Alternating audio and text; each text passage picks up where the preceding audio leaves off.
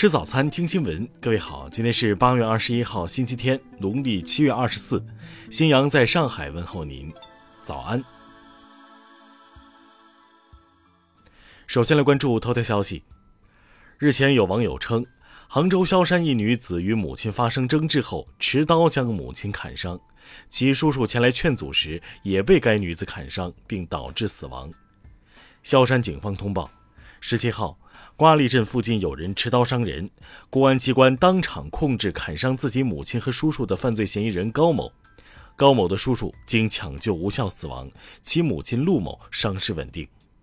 高某，女，三十九岁，经查因家庭纠纷与亲属发生争执后持刀伤人，涉嫌故意伤害罪，已被刑事拘留。听新闻早餐知天下大事。国家卫健委昨天通报。十九号新增本土确诊病例五百七十八例，新增无症状感染者一千五百九十一例。钟南山昨天表示，截至目前，没有一款药物被证实对新冠肺炎有预防作用。二十号，长征二号丁运载火箭成功发射遥感三十五号零四组卫星，长征系列火箭实现连续一百零三次发射成功。劳荣枝案二审庭审昨天结束，双方就劳荣枝是否构成故意杀人罪、一审量刑是否过重等充分发表意见，法院将择期宣判。二十号，六名港独组织成员在香港特区区域法院承认串谋颠覆国家政权罪，六人年龄在十五岁到二十五岁之间。中央气象台二十号继续发布高温红色预警。二十一号白天，陕西南部、四川东部、重庆等地最高气温可达四十摄氏度以上。四川应急二十号消息，干旱灾害已累计造成六百零九万人受灾，直接经济损失三十五亿元。医保部门日前强调，全国统一的生育保险制度出台前，严禁各地自行调整。下面来关注国际方面。美国白宫当地时间十九号表示，如果俄罗斯总统普京出席在巴厘岛举行的二十国集团峰会，乌克兰总统泽连斯基也应该参加。当地时间二十号，俄罗斯国防部发布战报称，空天军使用高精度武器打死多名武装分子，其中包括一些美国雇佣兵。据俄罗斯媒体报道，黑海舰队司令部遭到无人机攻击，未造成人员死亡。针对联邦调查局搜查自己的住所，美国前总统特朗普在他的社交媒体账户上暗示道：“一个大的回应正在酝酿。”美国宇航局宣布，载人登月计划计划的首次无人飞行测试任务将于二十九号开始。据外媒报道，从一八五零年以来，阿尔卑斯冰川的体积大约缩减了百分之六十，半数或在未来三十年内消失。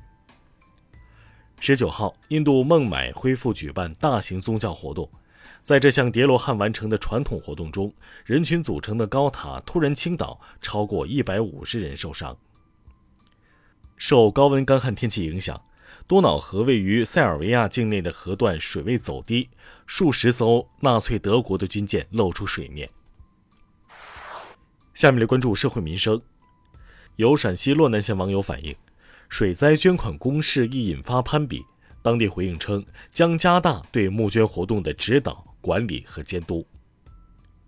二零二一年，重庆两名少女出租屋内煤气中毒死亡，日前法院判房东燃气公司赔偿七十万。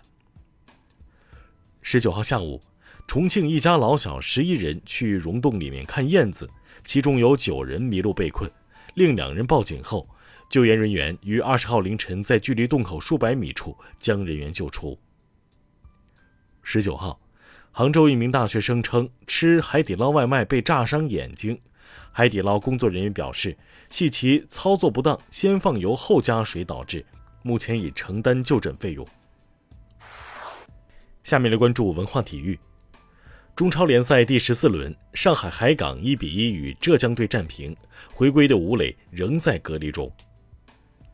奥运奖牌获得者德国跳水运动员亨佩尔日前称，自己十一岁起时受到了教练朗格的性虐待，且持续了十四年，朗格已于2001年去世。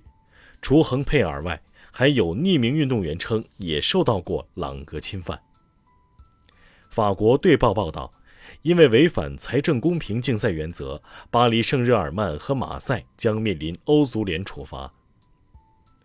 北京国际电影节闭幕，芬兰电影《一个不愿观看泰坦尼克号的盲人》获得最佳影片、编剧和男主角三项大奖，吴彦姝获得最佳女主角奖。